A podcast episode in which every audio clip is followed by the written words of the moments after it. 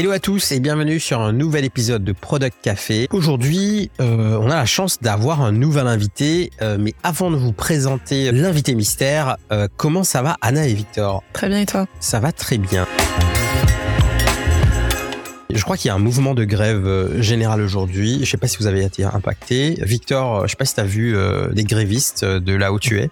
Écoute, moi ça va, je suis dans mon dixième euh, en bon bobo dans mon appart en télétravail avec mes chaussons aux pieds, donc euh, non ça va, j'ai pas été impacté. Classique, classique, sacré Victor. Et donc je dis aujourd'hui on a la chance d'avoir euh, quelqu'un à nos côtés. Michael qui est le fondateur de Scribe.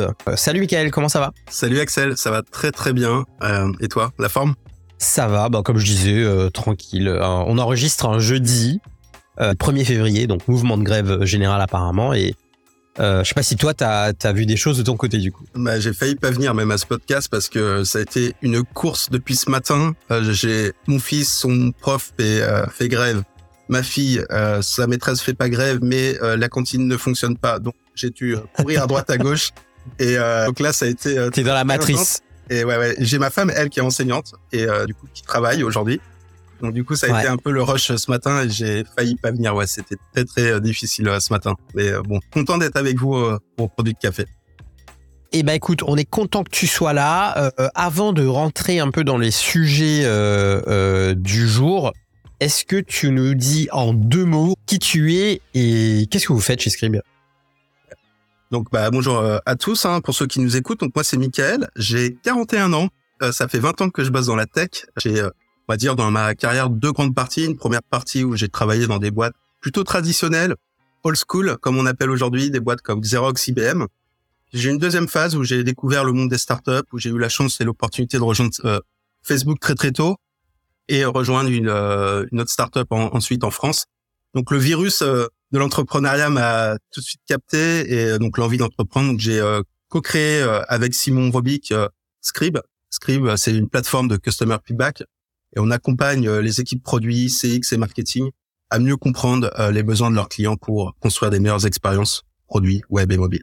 On est euh, ravi de t'avoir à nos côtés aujourd'hui et hier il s'est passé quelque chose dont tu, tu, tu voulais nous parler. Donc moi, comme toi et puis comme nombre d'autres personnes, j'imagine, avons vu le lancement du, de la nouvelle gamme de produits de 37 Signals annoncé par Jason Fried, donc le, cofondateur de la boîte, euh, avec un modèle euh, tout à fait nouveau. Alors je ne sais pas s'il est réellement nouveau parce que j'ai l'impression que c'est plutôt un ancien modèle vers lequel on retourne, mais avec un modèle de pricing particulier. Est-ce que tu nous en dis un petit peu plus?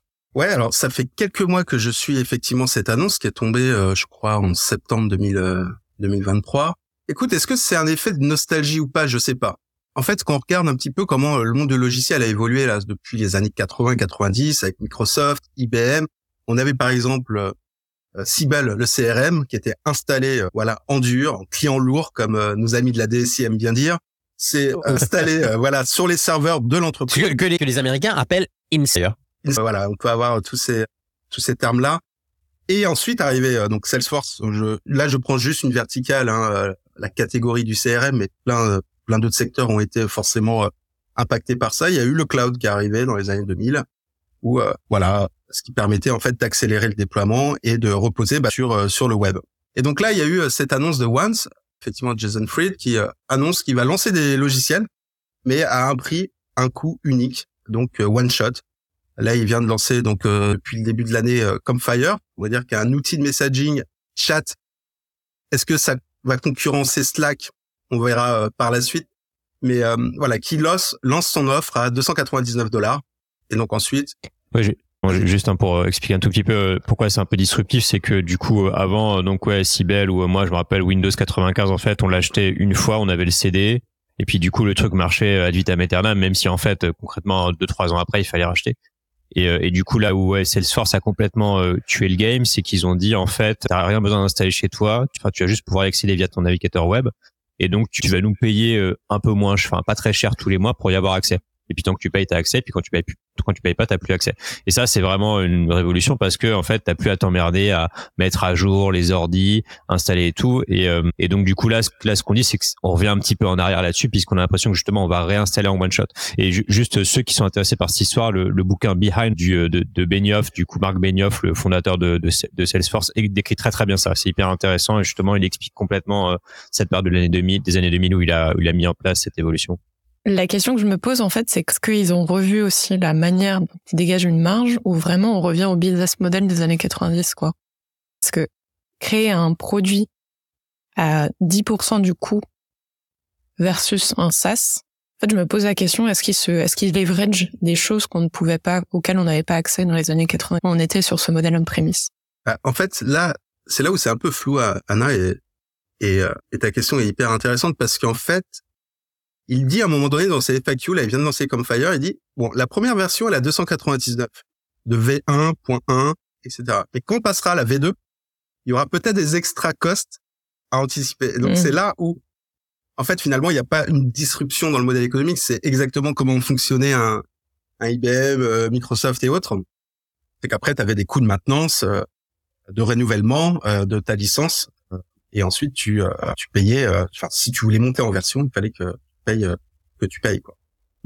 C'est aux prémices encore de tout ça, mais euh, je sais pas. Moi, la grande question que je me c'est il y a un peu de nostalgie. Est-ce que derrière il y a un réel impact, un réel intérêt économique? Comme tu le dis, effectivement, euh, peut-être que le SaaS dans les 20 dernières années, la, licence, l'abonnement, le fait de louer des licences software a peut-être arrivé à sa fin aussi, hein, pour rechallenger ça.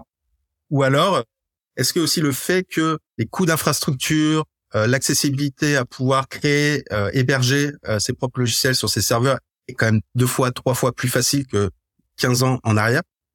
donc voilà, donc ça, enfin je trouve en tout cas le sujet hyper intéressant et puis impact pour les products people aussi quoi. Quand tu construis un, un, produit pour pour ça parce que c'est quand même techniquement différent. Est-ce que d'un point de vue produit, est-ce qu'il y a une vraie une vraie différenciation à voir? Moi, moi, ce que je trouve fascinant, c'est qu'en fait, on a quand même enfin le paradigme central de la tech des 20 dernières années, c'est de dire tu construis une fois un produit, ça te coûte cher, ensuite tu le revends plein plein plein plein plein, de fois. Et en fait, euh, le fait de le vendre 100 euh, 000 fois te coûte pas plus cher que le fait de le vendre une fois. C'est vraiment le, enfin c'est voilà générer des économies d'échelle. Alors qui sont pas, t'as pas voilà, il y a quand même des, des, histoires de coûts qui augmentent quand même quand on vend plus parce que tu as des équipes support et tout, mais mais quand même c'est le paradigme central. Et là en fait ils sont en train de complètement casser ce truc-là en disant en fait nous on s'en fout, en fait, on, on va build. Alors, du coup, ils, ont un truc un peu hybride quand même, au sens où ils vont build un produit et le vendre plusieurs fois effectivement. Donc, ils ont ce côté d'échelle, mais il y a quand même le truc où j'ai l'impression, t'as ce côté en fait, euh, je vais construire pour vous aussi un outil et donc euh, je suis capable, enfin quelque part, je suis capable de, de produire vraiment pas cher euh, et pas mal de produits différents les uns des autres. Euh, et ça, je trouve c'est assez fascinant également comme truc parce que je, effectivement, je vois pas comment ça vole d'un point de vue modèle économique en tout cas ce que je pressens d'un point de vue modèle économique, c'est que ça vole parce que ils sont capables de produire très très peu cher, donc probablement leverageant de l'IA ou, euh, ou je sais pas, mais en tout cas probablement oui en faisant des choses comme ça. Ce que je trouve intéressant aussi, et euh, je pense que c'est un peu lié à ce que tu disais, euh, Michael, sur est-ce que c'est réellement un truc de nostalgie ou est-ce que c'est pas euh, est-ce que c'est pas une histoire de, de narratif finalement euh, je me souviens donc quand ils font l'annonce Jason Fried il explique que en fait quand tu achètes un logiciel SaaS, tu rentres dans un une espèce de, contrat de location entre guillemets avec un, un propriétaire quoi et toi tu es là tu es le locataire et il dit ce contrat il est perpétuel jusqu'à ce que tu décides que tu veux plus utiliser le logiciel en question.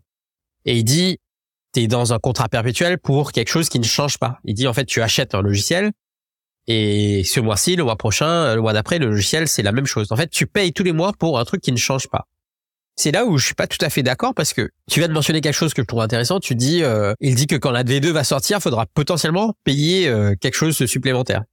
Bah en fait, euh, l'update du logiciel SaaS à travers le temps, tu le payes aussi. C'est-à-dire, tu payes les coûts de fonctionnement de l'équipe derrière qui est en train de maintenir le logiciel dans le temps.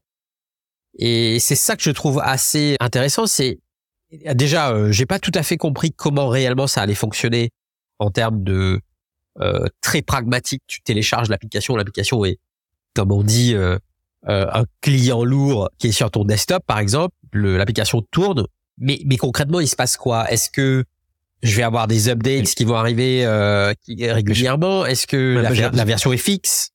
Puis moi j'ai l'impression qu'il y a un côté un peu open source le soft, c'est-à-dire en fait, euh, tu vois, je vais proposer, c'est un peu comme comme a fait Linux, c'est-à-dire je propose un, un système d'exploitation et du coup les gens peuvent le télécharger, euh, l'héberger où ils veulent, mais ils peuvent le faire évoluer également, c'est libre, euh, libre de droit, ils peuvent faire ce qu'ils veulent. Là j'ai l'impression qu'il y a un peu ce côté-là, mais on remonte en termes de couches techniques en disant en fait c'est pas juste de l'infrastructure euh, très très crado en fait.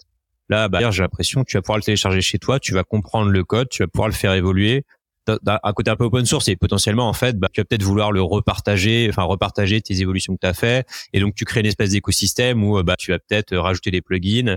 Et, et, donc là et là le business model il est intéressant. Et ça ressemble effectivement à ce que Michael ça ressemble au business model d'IBM dans les années euh, enfin euh, dans les années euh, enfin WordPress ou IBM enfin dans les années 80 90 et tout. C'est-à-dire en fait je mets à disposition une techno plus ou moins gratuitement ou pas très très cher. Et en fait je, je vends du service à côté pour euh, bah, aider à l'utiliser. Et puis euh, et puis en fait je fais payer euh, je fais un espèce de d'écosystème d'app et puis je fais payer le, le fait de d'acheter des d'acheter la place sur les apps ou je prends une commission sur quand je vends, je vends les apps. Mais je je sais pas si c'est exactement ça qu'ils veulent non plus. Mais en tout cas ça ça me fait penser à ça aussi.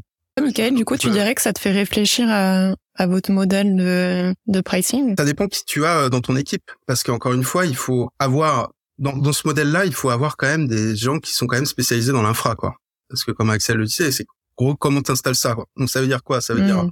faut que tu aies tes serveurs, il faut que tu aies des gens qui puissent euh, installer euh, donc euh, ça sur tes serveurs, il faut le monitorer, il faut contrôler, etc. Enfin, ta data. Qui est à contre-courant de, de tout ce qui se fait dans l'industrie, c'est-à-dire l'industrie de, de, du cloud est en train d'aller vers un truc qui est 100% no ops parce qu'on ne veut plus configurer des machines, des serveurs, des machins, etc. Et eux, ils disent, bah en fait, on va te donner le software, tu te débrouilles. Ouais. Oui, oui, mais oui, mais tu, tu peux tu peux l'héberger sur tes propres serveurs. Enfin, tu t'es pas obligé d'avoir des serveurs physiques. Tu peux très bien dire, je, je l'héberge dans le cloud. Donc, tu Physique ou pas Il faut configurer les machines. Enfin, exactement. Mais il y a du boulot, je suis d'accord. Il y a du boulot DevOps effectivement à je suis d'accord. Ouais, ouais, c'est ça. Alors tu peux après euh, mettre ça sur des machines virtuelles aussi. Et, euh, et, ce que je ce que je trouve intéressant, par contre, quand tu parles euh, avec des, dans des grands groupes, dans les DSI ou les équipes infra, en fait, elles rêvent que de ça, en fait, finalement. Parce que elles ont le contrôle sur les outils, elles ont le contrôle sur la data. Faut pas parler de RGPD, c'est pas le sujet d'aujourd'hui, mais ça peut effectivement euh, soulever des questions ou même donner plus de flexibilité sur euh, pour répondre à des enjeux-là, surtout quand tu es une boîte américaine et que tu veux euh, attaquer le marché européen, ça peut être intéressant en tout cas pour pour ce type de problématique. L'autre sujet que ça soulève à mon sens aussi, c'est que à l'ère de l'intelligence artificielle qui est hyper coûteuse, comment tu fais tourner un logiciel comme ça? C'est-à-dire, il y a une raison pour laquelle euh, la distribution dans le cloud euh, des, charges de travail, de compute pour euh, l'intelligence artificielle fonctionne bien, parce que justement c'est distribué et c'est distribué à l'échelle. Mais quand tu dois le faire tourner sur ta propre infrastructure, si ton logiciel que tu achètes a une composante intelligence artificielle plus ou moins forte, ça peut poser des, des, contraintes assez importantes, quoi. Ça me fait penser un peu euh, à ce qu'on a appelé, enfin un peu au no-code, low-code, c'est-à-dire euh, la promesse du no-code, low-code ou d'un bubble, c'est un peu tu construis toi-même tes applications et ensuite tu es full autonome. En fait, en pratique, on se rend compte que euh, tu restes très dépendant de la plateforme, en l'occurrence Bubble, sur laquelle tu as construit. Alors, tu as d'autres concurrents de Bubble qui te permettent d'avoir un, logiciel que tu peux plus facilement posséder, exporter et sortir de l'environnement low-code, no-code initial. Mais il y a un peu ce côté où en fait on te fait croire que tu vas être très très autonome, mais en pratique, tu es autonome dans une certaine limite parce que justement fonctionnellement tu peux pas tout faire. Et ensuite, dès que tu veux, enfin, et ensuite en fait, bah, es quand même toujours un peu dans cet environnement-là euh, historique et donc euh, donc en fait, tu vois, je, je me demande si en fait ce modèle-là qui, qui développe, en fait, il te donne l'impression que tu vas être très très libre, tu vas pouvoir l'installer chez toi et faire ce que tu veux, mais en pratique, tu vas toujours être pas mal dépendant de leur expertise. Et ce qui fait que euh, tu as l'impression d'être libre et d'avoir payé moins cher, mais au final, tu vas te retrouver grosso modo à payer à peu près pareil, euh, parce qu'en fait, pour euh, vraiment tirer le potentiel, exploiter le potentiel du produit, en fait, tu vas avoir besoin des gens qui... En parlant de euh, d'IA, de low-code, de no-code, euh, Anna, je crois que tu avais déniché un petit outil cette semaine que tu as trouvé qui nous fait très très peur à, à Victor et à moi. Mmh, tout à fait. Je suis tombée par hasard sur une vidéo de démo d'une boîte qui s'appelle Wondercraft AI. Je crois que c'est une boîte américaine. C'est assez puissant. Effectivement, ça pourrait remplacer tous les créateurs de podcasts. Parce qu'en fait, il suffit d'upload un tout petit fichier d'une trentaine de secondes de la voix de quelqu'un. Donc, ça pourrait être Barack Obama. Ça pourrait être Gabriel Attal, qui sais-je. Et en Taylor Swift. Taylor Swift, exactement. Vous rédigez un petit prompt comme vous, vous le feriez dans ChatGPT sur le sujet. Et ensuite, c'est parti. Ça prend une dizaine de secondes, une vingtaine de secondes à vous générer votre fichier audio. Et vous avez une vraie conversation entre plusieurs parties prenantes. Ça, c'est super puissant.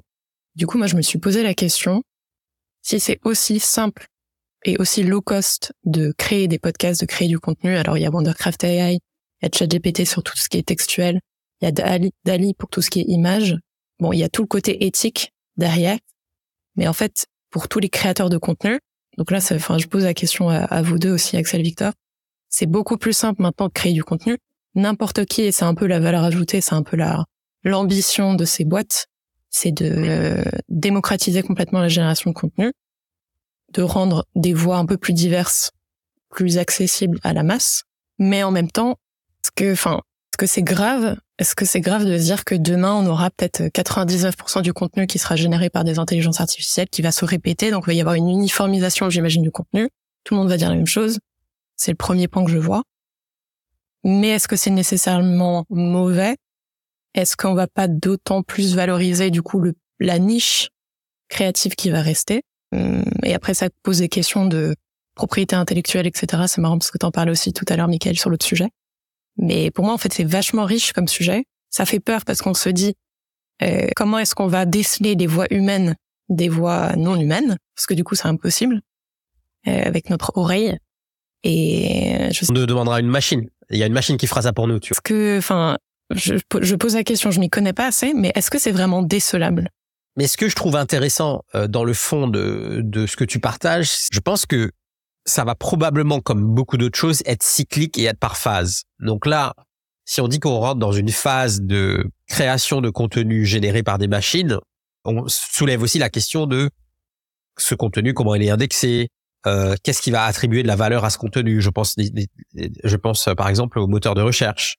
Euh, comment euh, nous on va trouver ce contenu, comment il va être ranké, etc. Donc je pense que euh, tu vois par exemple chez Google ils sont en train de travailler sur justement le fait de pouvoir catégoriser des, des contenus et dire ça c'est réellement user generated content qui est en fait la catégorie que Google rank le mieux dans, dans les résultats versus AI generated content. Alors est-ce que on pourra toujours discuter de est-ce que la machine sait faire ça bien? Je pense que avec le temps, euh, le modèle euh, voilà s'améliorera et, saura bien le faire. Mais à mon avis, c'est une phase. Et ce que tu soulèves aussi sur euh, l'uniformisation du contenu, etc. Je pense que quelque part, tu as peut-être raison. C'est-à-dire que vu qu'on est dans un monde où il y a de plus en plus d'informations, on va être à la recherche de quelque chose d'un peu différenciant. Donc peut-être que ça va créer un comportement chez nous qui va nous pousser à aller chercher des choses plus authentiques finalement. Mais moi, je trouve que déjà aujourd'hui, on est submergé de plein d'informations. je ne connais plus la stat, mais il y a toujours ces. J'avais entendu ça quelque part, mais en fait, il y a plein, plein, plein de contenus déjà qui n'ont pas été forcément créés par des IA, mais qui sont sur étagère sur Internet. Et donc, Internet est plein, plein, plein de de choses, enfin de choses qui sont pas du tout lues.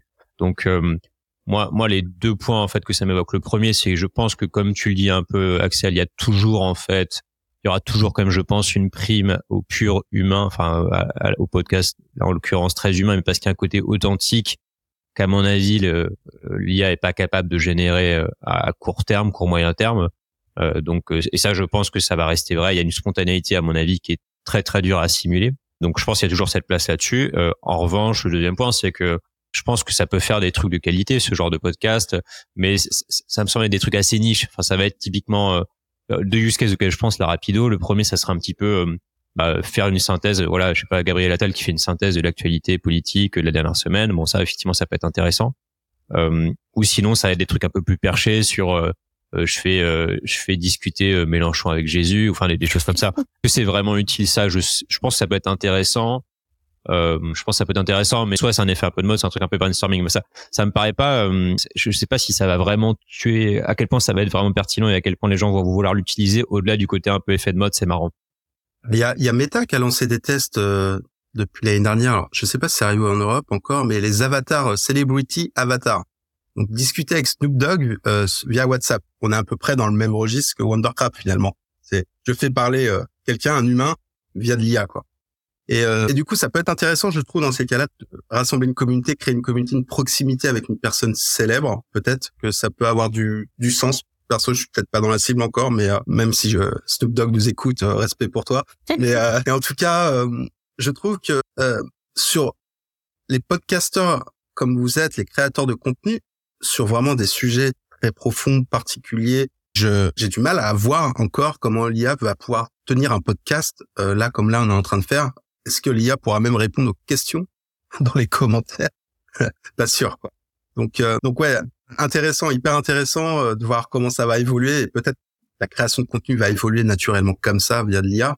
Mais je, je pense que mm. l'authenticité reste quand même le plus important, quand même, malgré tout. Ouais, non, je suis complètement d'accord avec vous et je voulais juste finir. Je, pense qu'on en a, je crois qu'on en a déjà parlé, mais la stat un peu folle, il me semble que c'est a 60% ou 65% de la génération, euh, la jeune génération aux États-Unis dont le job de rêve, c'est d'être influenceur. En fait, moi, c'est plus ça où je me dis, à mesure qu'ils utilisent justement ces nouveaux outils qui leur sont mis à disposition de manière complètement gratuite, c'est là, en fait, on va voir une explosion aussi. Et je me dis peut-être que, voilà, il y a une grosse partie, j'imagine, qui va déchanter. Mais il y a aussi plein de nouvelles, enfin, ces outils vont être d'autant plus poussés par ceux qui arrivent bien à craquer le truc. Donc, euh, moi, je pense que ça, effectivement, ça va, ça va rapidement évoluer dans les, dans les années qui viennent parce qu'on a une population qui est extrêmement friande d'utiliser ces outils. Donc je pense que ça peut être, euh, ça va être un, un, un, espace qui va bien bouger, je pense, ces prochaines années.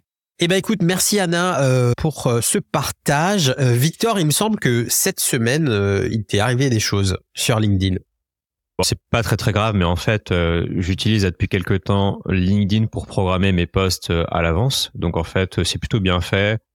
ça enfin, c'est l'interface qu'on utilise pour pour écrire en général, publier sur LinkedIn. Et en fait, on a des petites fonctionnalités qui te permettent de, bah, avec un calendrier de dire j'ai envie qu'il soit publié à tel moment. Et en fait, euh, et là, ça fait deux jours où quand je programme un post, LinkedIn me le publie en double. Donc en fait, euh, à 10 heures, il me publie pas un seul post, il me publie deux fois le même en doublon. Donc c'est embêtant parce que hum, l'algorithme il sait pas très très bien comment gérer ces situations-là. En fait, il, partage le premier euh, à une partie de, de, mon audience, le deuxième à une partie de mon audience, mais en fait les deux se cannibalisent un petit peu les uns avec les autres. Et puis il y a un côté dans les posts où en fait euh, il faut qu'il y en ait, enfin pour que ça marche, pour que le poste fasse un bon reach, en fait il faut qu'il y ait euh, une première quantité de reach initiale à un moment et donc là ça le divise en deux donc ça ça réduit un peu ça. Donc euh, voilà un peu étonnant pas très très grave j'ai trouvé enfin il y a plein de contournements possibles et j'espère qu'ils vont le, le résoudre. Le, truc qui était un peu cool et positif c'est que je me dis bah, il y a plein de produits plein de PM je pense qui qui badent un peu parce que leur leur produit a des bugs c'est cool de se dire que même une grosse boîte comme LinkedIn, qui a quand même, je pense, 10 000 personnes et puis qui est backée par Microsoft, elle, a aussi ces problèmes-là en prod.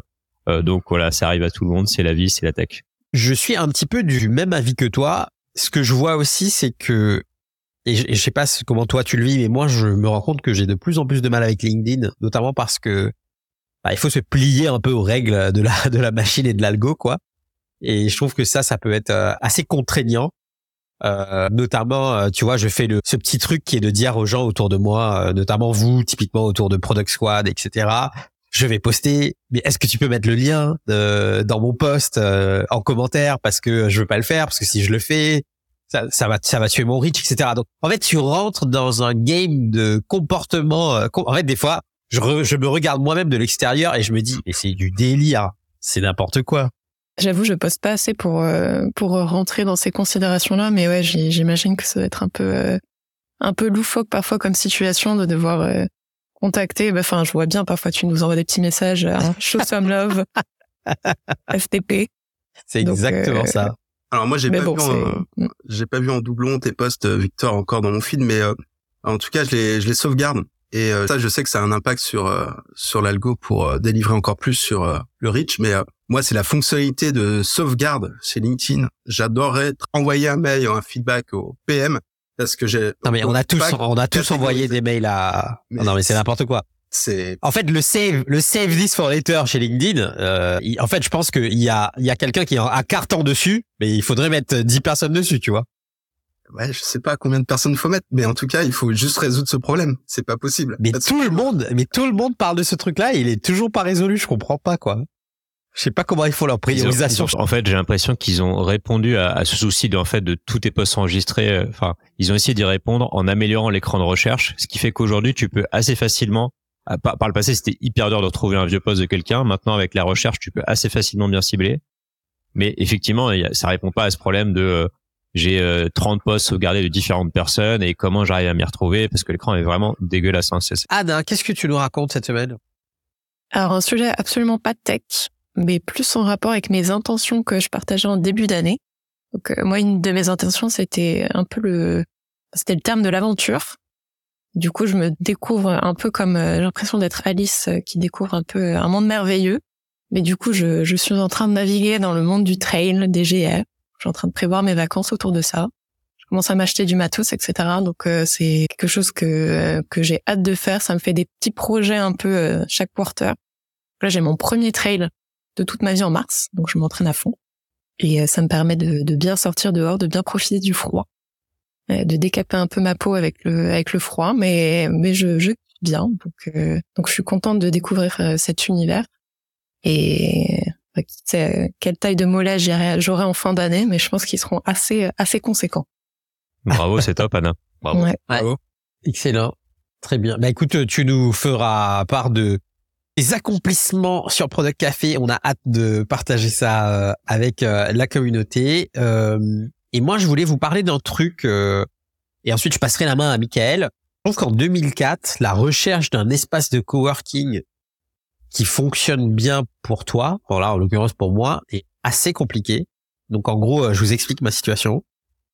Euh, donc dans mon nouveau job, je suis en full remote. Et euh, je fais aussi ça, c'est-à-dire que je, je suis, je, je fais du podcasting, donc idéalement j'ai besoin d'un endroit où je peux voir d'autres êtres humains parce que c'est très important pour moi de pouvoir euh, voir des êtres humains dans la journée. Je peux pas être derrière mon écran euh, H24 euh, tout, tout toute la semaine, quoi. C'est juste pas possible. Et du coup, euh, puisque je suis en remote et que je passe pas mal de temps sur des calls, je peux pas être dans un open space. Donc j'ai besoin d'être dans un coworking où j'ai un bureau fermé idéalement. Parce que souvent, problème de cabine, pas assez de bulles, pas assez de cabine, euh, etc. Euh, faut se fighter pour trouver une cabine pour passer son call. Enfin bref. Et ce qui serait bien aussi avec mon, mon truc du bureau fermé, c'est que je pourrais y emmener mon matos de podcast. Donc comme ça, je peux enregistrer mon podcast etc. Et je me rends compte que l'offre qui existe autour des coworking, autour, en tout cas là, je me trouve à Rennes, est vraiment pas ouf. Et euh, je sais pas si vous êtes déjà confronté à ce genre de situation, mais je trouve que depuis les galères WeWork, c'est c'est pas simple en fait de trouver un espace où il y a la bonne énergie, il y a la bonne vibe, euh, il y a des êtres humains qui sont euh, charmants, euh, où tu as envie d'y aller tous les jours, et il y a, il y a une forme de, de, de vie communautaire, quoi, tu vois, et où en plus tu peux avoir ton espace à toi, Que tu demandes pas un peu beaucoup, Axel aussi. peut-être. Non mais non, Moi, c'est, moi, j'ai exactement ce problème-là. Effectivement, je peux pas aller dans un coworking parce que euh, si je passe trois heures d'affilée en call, en fait, je vais soit, euh, soit du coup faire un blocus dans une dans une salle salle de téléphone, enfin une phone booth ou, euh, ou- enfin oui, c'est pas c'est pas gérable effectivement. Et donc moi, je fais tout ça de chez moi, mais euh, mais effectivement, euh, voilà, c'est c'est un équilibre qui est difficile. Et non, la, en fait, la solution, c'est de payer, mais c'est très très cher euh, parce qu'il faut booker un bureau euh, privatif. Je pense, ça va te coûter, enfin, ça va te revenir à combien euh, plusieurs milliers d'euros par par mois, hein, un truc comme ça. Non, euh, si c'est juste un bureau avec une, une- un petit bureau avec une porte fermée, je pense que à partir de 400 euros, 350, 400 euros, tu peux trouver quoi. Mais Non. après, euh, Non, parce que non, mais moi 400 j'habite pas à Paris. fait- Hein. Ouais, mais 20 balles par jour, ça me paraît vraiment pas cher. Euh, 400 euros par mois, ça fait à peu Si, près si, 20 tu- balles par jour. Tu trouves des 20 trucs. 20 euros par jour. Tu trouves des moi, trucs. moi, ouais, moi, je vois des 20 euros par jour pour euh, avoir le droit d'être dans le co- dans le dans le coworking et avoir euh, une demi-heure de bulle par jour. Enfin, C'est parce que tu hein, vas dans des coworking de bobo dans le dixième aussi, Victor. N'importe quoi. Non, mais en gros, je trouve que, en fait, ce qui me questionne, c'est comment en 2024, j'arrive pas à résoudre ce problème. C'est ça, en fait, mon, mon, mon sujet. Nous à Nantes, on a euh, donc euh, Scrib est basé à Nantes. On a un- donc la boîte est full remote, mais on a pris quand même un bureau, donc on est devenu une boîte hybride euh, dans un coworking qui s'appelle le Palace euh, ici lundi. Euh, donc ils sont plusieurs coworking euh, sur Nantes. Et euh, ce qu'ils ont créé en fait, c'est vraiment euh, comme tu le décris, Axel, c'est un lieu de communauté où il y a des animations, où il se passe des choses, des lieux de rencontre, et aussi un lieu professionnel, hein, parce que les gens sont à la base prennent un bureau pour travailler. Donc, tu as des bureaux euh, privatifs et autres. Et je te rejoins, euh, Victor, hein, sur euh, les coûts. C'est alors Nantes, ça doit être un peu moins cher que Paris, euh, dixième forcément, mais euh, quand même, c'est sur quand même des bureaux à, en, de partage euh, à 3 3 400 euros euh, minimum. Si tu veux un bureau privatif tout seul, il bah, faudrait que tu vois avec les équipes du Palace, mais je crois que c'est un peu plus cher quand même. mais par contre, tu as à disposition des studios d'enregistrement que tu peux louer en fait pour les podcasters. Donc c'est excellent. Et, alors je sais pas dans d'autres coworking euh, si WeWork le faisait, je sais pas si WeWork le faisait, ça des ils louaient des studios d'enregistrement, je sais pas. Ça me dit rien. Mais en gros, tu vois bien qu'il y a un je pense que il, il y a potentiellement un besoin et j'en vois plus de plus en plus en fait des lieux comme ça qui bon bien évidemment sont pas à Rennes, donc moi ça m'arrange pas du tout mais je pense qu'on va retrouver des lieux comme ça où en fait qui sont un peu des lieux de vie où il n'y a pas que là par exemple les coworking que j'ai visités il y en avait un que j'ai adoré et il n'y avait pas une personne qui bossait dans la tech dedans. Et je pense que c'est une des raisons pour laquelle j'ai adoré parce que le midi, tout le monde se retrouve, mange ensemble et les gens, tu vois, il y a une diversité qui fait que c'est génial. La prochaine fois que tu es sur Nantes, euh, ping-moi, euh, Axel, je te ferai visiter. Euh, effectivement, il y a d'autres. Tu, tu m'inviteras dans ton palace. ouais, alors c'est pas le Mont Palace, hein, mais c'est. Il y a, y a, pas que de la tech, effectivement. Il y a d'autres d'autres métiers, design aussi, qui se mélangent et tout ça, donc c'est intéressant.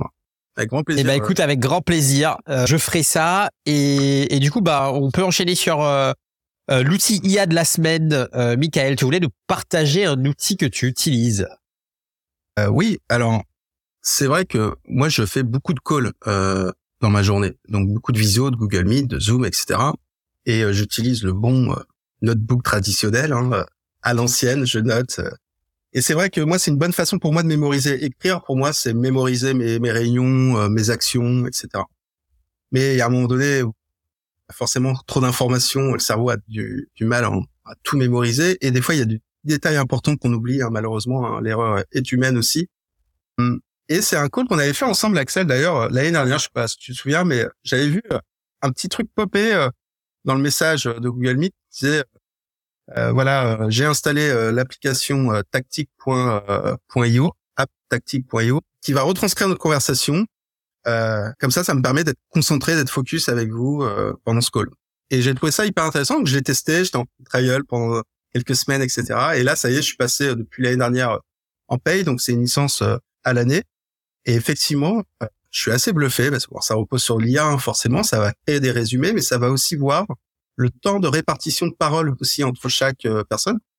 Euh, et ça va pouvoir créer des résumés, des actions, etc. Donc, des fois, pour les emails, les récaps, ça fait gagner du temps.